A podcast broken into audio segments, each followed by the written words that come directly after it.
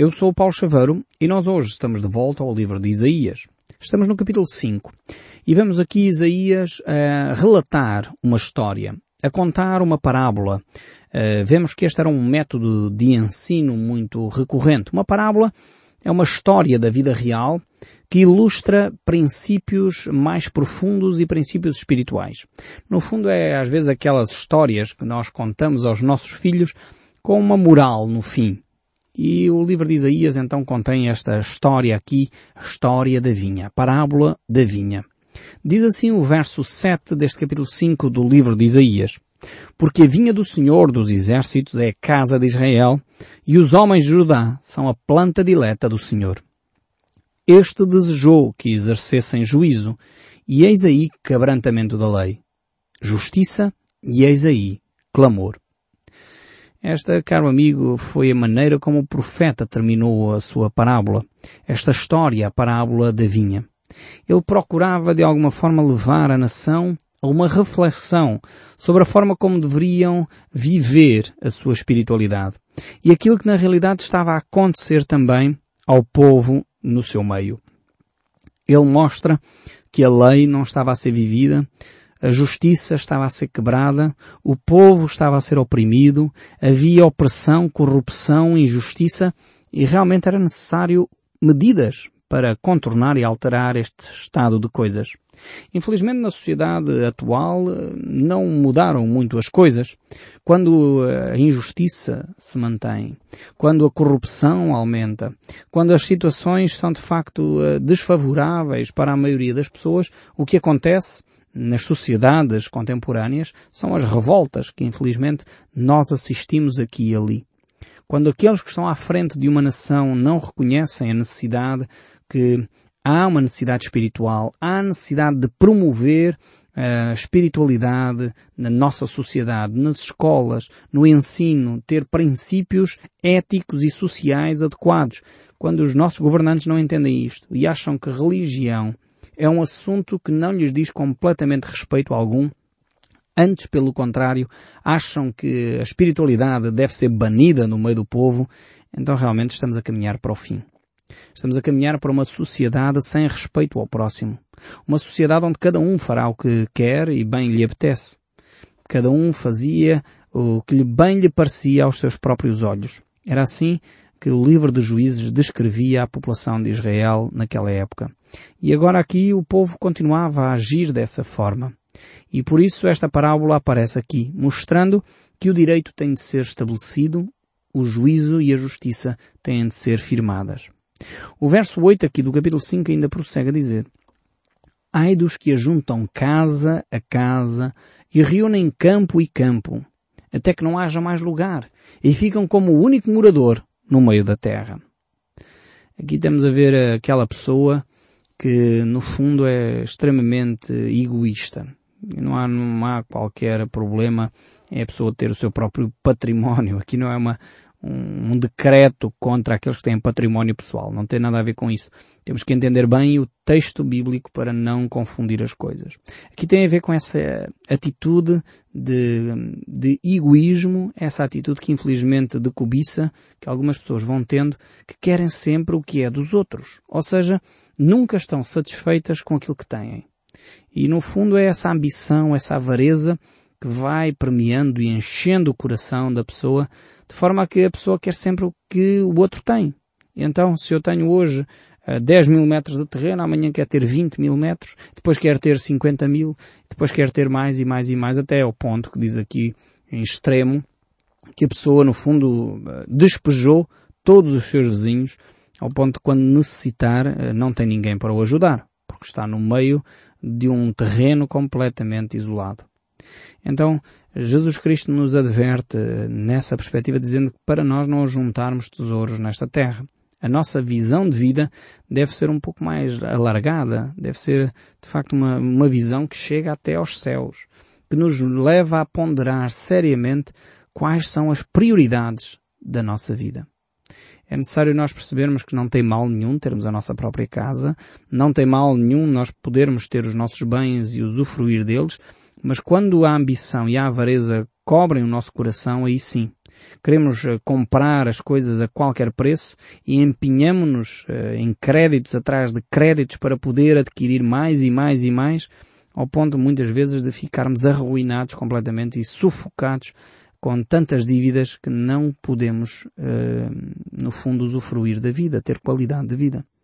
É por isso que é necessário nós percebermos qual é o nosso dono, qual é aquele que, aquilo que nos move. A palavra de Deus no Novo Testamento dizia Jesus que nós não podemos servir a dois senhores. Ou servimos às riquezas ou servimos a Deus. E as riquezas tornam-se um senhor, escravizam aqueles que pensam que ficar rico é um objetivo para a vida. O que eles descobrem é que quando ficam ricos eh, é um vazio. E é por isso que, infelizmente, várias pessoas ricas continuam a suicidar-se. Porque chegam lá, têm dinheiro para comprar tudo, mas afinal de contas o mais importante que são os relacionamentos não os têm. E depois, como é óbvio, desconfiam de tudo e de todos, achando que todas as pessoas que se aproximam deles é porque eles têm dinheiro.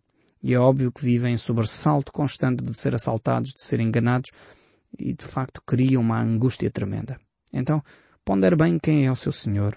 Você tem servido às riquezas ou tem servido a Deus? E é isso que este verso 8 aqui do livro de Isaías nos desafia a refletir. O verso 9 prossegue a dizer, Os meus ouvidos, diz o Senhor dos Exércitos, em verdade que muitas casas ficarão desertas, até as grandes e belas ficarão sem moradores.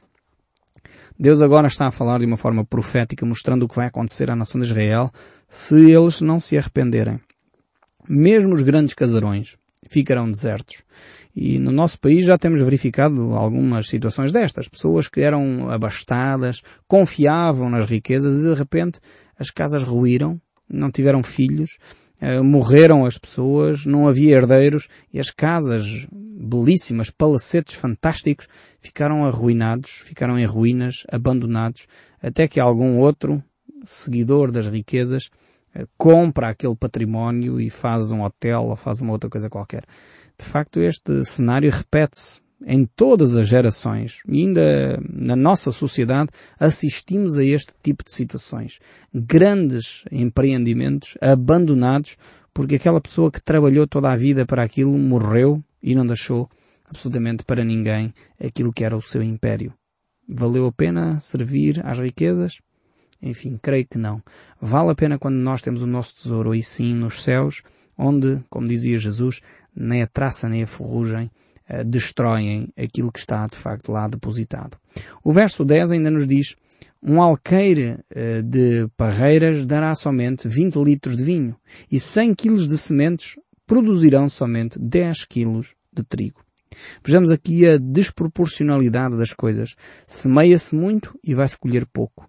Semeia-se 100 quilos e vai-se colher 10 quilos. Realmente ninguém trabalha desta maneira. Normalmente é o contrário. Semeamos 10 quilos e vamos colher 100. Mas aqui Deus está a dizer, o pecado do povo é tal, a ganância do povo é tal, que na realidade eles vão caminhar para a escassez. Vão levar a terra ao limite. As suas plantações vão começar cada vez a produzir menos. Porquê? Por causa da aridez do solo, porque estão a esgotar os recursos que Deus havia dado. Vemos como a ganância muitas vezes afeta diretamente até a natureza. Até a natureza sofre fruto da nossa ganância. E nós assistimos hoje uh, a esse fenómeno em que selvas inteiras desaparecem porque madeireiros vão lá, queimam as selvas, cortam a madeira, abandonam aquilo e os solos vão ficando uh, demasiado expostos e aquilo que era um solo fértil de repente se torna num deserto. E isto fruto da ganância de cada um de nós. É por isso que Deus sempre nos ensina até estes conceitos mais básicos da agricultura, do cuidado com a natureza. Deus vem e reflete isso connosco aqui nas suas, nas páginas da Bíblia. Deveríamos de facto dar atenção. E quando as coisas de facto levam muito mais esforço para produzir tão pouco, eh, deveríamos questionar as nossas ações. O que é que há de errado aqui? O que é que está a acontecer que não foi bem feito? Provavelmente Deus está-nos a querer ensinar alguma coisa. É bom nós pararmos nessa altura, ponderarmos e perguntarmos a Deus, Deus, o que é que é que tu me queres ensinar? Quando alguma coisa está a acontecer com muito esforço, muito esforço, é só muito esforço que as coisas ocorrem, então temos que parar um pouco e refletir, refletir bem. O verso 11 ainda nos diz, Ai dos que se levantam pela manhã e seguem a bebedice, e continuam até alta noite, até que o vinho os esquente. Vejamos aqui mais uma vez, Deus fala acerca de um problema social grave na nossa sociedade, que é o alcoolismo. Temos um problema tremendo na sociedade portuguesa em que um milhão de portugueses uh, vive alcoolizado. Isso cria um problema económico tremendo na nossa sociedade. Uma pessoa que se embebeda à hora do almoço, é óbvio que depois do almoço não produz eh, a mesma quantidade de trabalho e qualidade de trabalho uh, que estava a produzir de manhã, sem estar alcoolizado. E, mas as pessoas que se alcoolizam não acreditam nisto, acham que não, mesmo bebendo em excesso, continuam a trabalhar e a produzir igualmente. Precisávamos de medidas. Os patrões, os chefes de serviço deveriam ter mais cautela sobre estas áreas, porque é de facto um prejuízo para as empresas elevadíssimo. São milhões e milhões de euros por ano que se perdem fruto do alcoolismo da nossa nação. Isto já para não falar nas implicações familiares, para não falar nas implicações sociais, uh, nos traumas que isso cria nas crianças e nos filhos. E ainda temos localidades no nosso país, infelizmente, onde começam a dar uh, sopas de cavalo cansado, vinho misturado com pão, às crianças logo em pequenas. Isso é, é matar os nossos filhos. Não podemos permitir que isso continue a acontecer. Eu sei que é cultural, mas não pode ser algo que deve ser permitido na mesma. Isso estraga a vida das nossas crianças. Até aos 18 anos, dizem os médicos, o nosso organismo não está pronto para filtrar o álcool que as bebidas têm e isso pode causar danos irreparáveis na mente das crianças, no cérebro das crianças, assim como no corpo das pessoas. Talvez alguém que me está a ouvir dizer, mas ah, eu quando era criança bi não, não me fez mal nenhum. Pois, aparentemente, talvez é necessário nós travarmos alguns vícios e problemas que a nossa cultura tem. Não estou a dizer com isto que o álcool ou um copo de vinho eh, faça mal, de forma alguma. Podemos beber um copo de vinho à refeição, não faz mal nenhum. Não podemos é beber um copo de 2 litros, não é? Alguns estão a ouvir, agora vão já comprar um copo de 2 litros para dizer, ah não, o pastor Paulo Xavier disse que eu posso beber um copo à refeição e depois compram um copo de 2 litros. Não é isso que eu estou a falar. Estou a falar de um copo normal, um copo perfeitamente normal, de 20 centilitros, uma coisa pequenina, uh, não precisa exagerar. De facto, a Bíblia nos alerta para aquilo que nos domina, para aquilo que é vício e para aquilo que destrói a nossa saúde e a nossa sociedade. Vejamos ainda o verso 12. Liras e harpas, tambores e flautas e vinho há nos seus banquetes, porém não consideram os feitos do Senhor, nem olham para as obras das suas mãos. Aqui agora o profeta está a falar acerca das festas. Pessoas que querem viver em festa, na futilidade da vida, e hoje em dia há muitas revistas a viver disto, de festas e bebedices e banquetes e coisas do género, mas as pessoas não contemplam, não olham para a ação de Deus, nem para aquilo que é fundamental na sociedade. Há algumas personagens na nossa sociedade que me fazem alguma espécie, fazem-me, enfim, eu quando olho para essas personagens fico a pensar, mas o que é que estas pessoas fizeram de relevante para aparecer nas revistas cor-de-rosa? Porquê é que determinadas revistas dão tanto relevo, tanto relevo à personagem A, B ou C?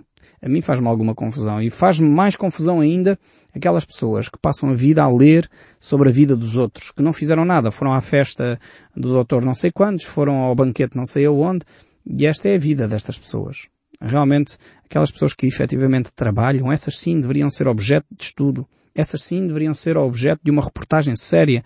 Essas sim deveriam ser uh, dignas de aparecer em revistas. Pessoas que trabalham efetivamente, que produzem na nossa nação. Pessoas que são exemplo na sua dedicação familiar. Pessoas que são heróis uh, na sua sociedade. Porque são pessoas comprometidas, capazes e empenhadas, fazendo obras muitas vezes dignas. Pessoas que estão envolvidas talvez nas associações de pais, nas escolas, que fazem com que a escola uh, produza melhor qualidade de vida para os seus filhos, que estabelecem muitas vezes coisas básicas uh, na sua aldeia, mas que são pessoas que fazem a diferença na comunidade. Essas, sim, deveriam de aparecer em revistas, essas, sim, deveriam ser elogiadas pelos feitos que realizam. Mas vamos voltar aqui ao texto bíblico. Verso 13 diz, Portanto, o meu povo será levado cativo por falta de entendimento, e os seus nobres terão fome, e a sua multidão se secará de sede. Vejamos aqui o drama em que o povo vai cair por falta de entendimento. Como as pessoas muitas vezes, ao não perceberem as consequências das coisas, ao não perceberem como é que a fome está ligada com os problemas de pecado, ao não perceberem como a vida espiritual influencia a vida social e material, a falta de entendimento provoca fome, provoca sede, provoca deserção dos terrenos, provoca, de facto, catástrofes realmente terríveis na nossa sociedade.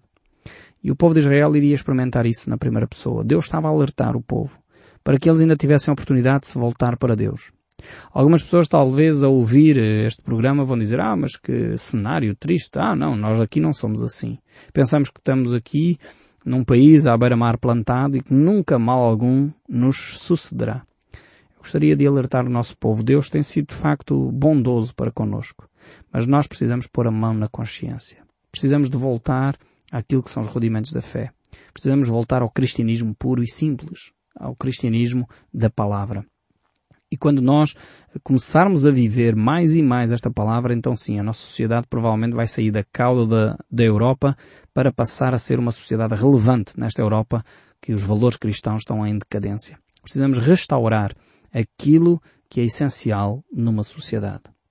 O verso 14 ainda diz, por isso a cova aumentou o seu apetite, abriu a sua boca desmesuradamente para lá desde a glória de Jerusalém e o seu túmulo e o seu ruído a quem nesse meio folgava. Vejamos aqui esta boca que vai engolindo uma nação. É esse buraco em que, infelizmente, até a própria nação de Israel caiu, mesmo sendo uma nação que tinha princípios eh, bastante saudáveis, caiu nesse buraco. Nós precisamos voltar de facto, a refletir seriamente sobre o caminho que estamos a tomar. O verso 15 diz, então a gente se abate, e o povo se avilta, e os olhos dos altivos são humilhados.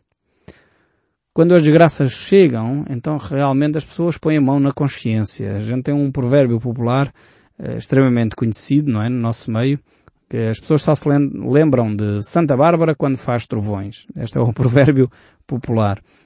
Uh, e realmente as pessoas só se lembram de Deus quando as dificuldades chegam. E é o que acontece, está a ser relatado aqui uh, neste verso 15. Mas o verso 16 prossegue. Mas o Senhor dos Exércitos é exaltado no juízo. E Deus, o Santo, é santificado em justiça. Vemos quando o homem se afasta dos caminhos de Deus, uh, Deus é exaltado quando ele aplica a justiça.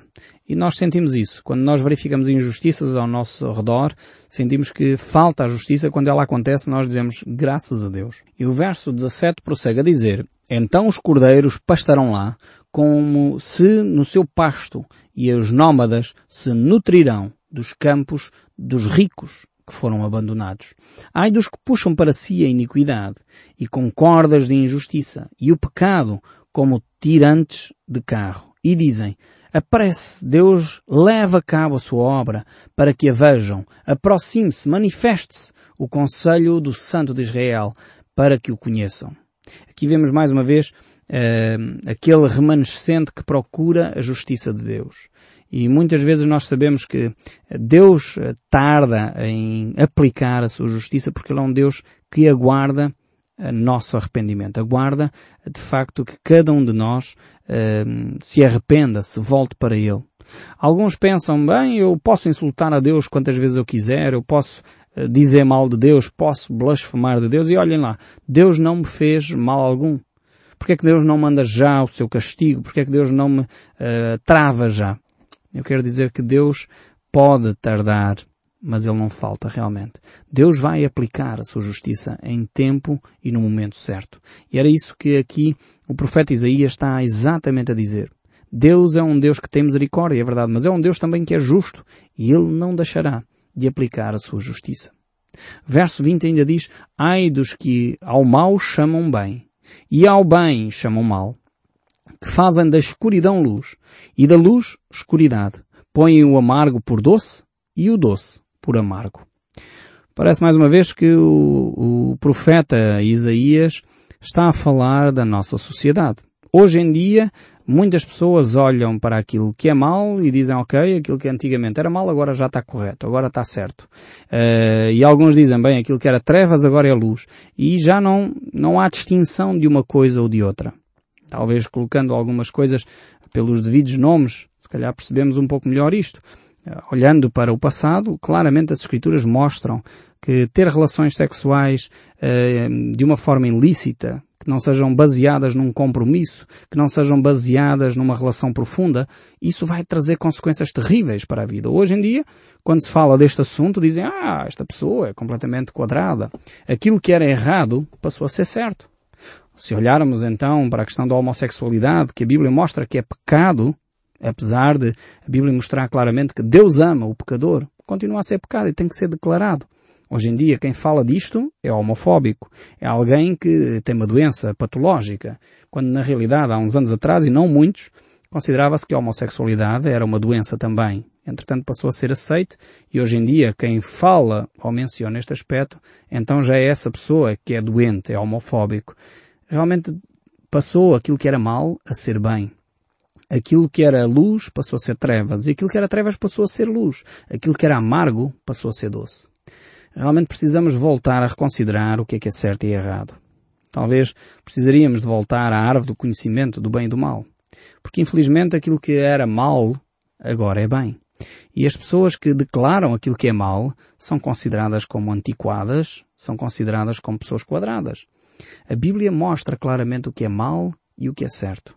E nós devemos estar atentos àquilo que a Bíblia nos ensina. E o declarar o que é errado eh, não é necessariamente dizer que somos contra as pessoas, que temos que perseguir pessoas ou maltratar pessoas. Não é nada disso.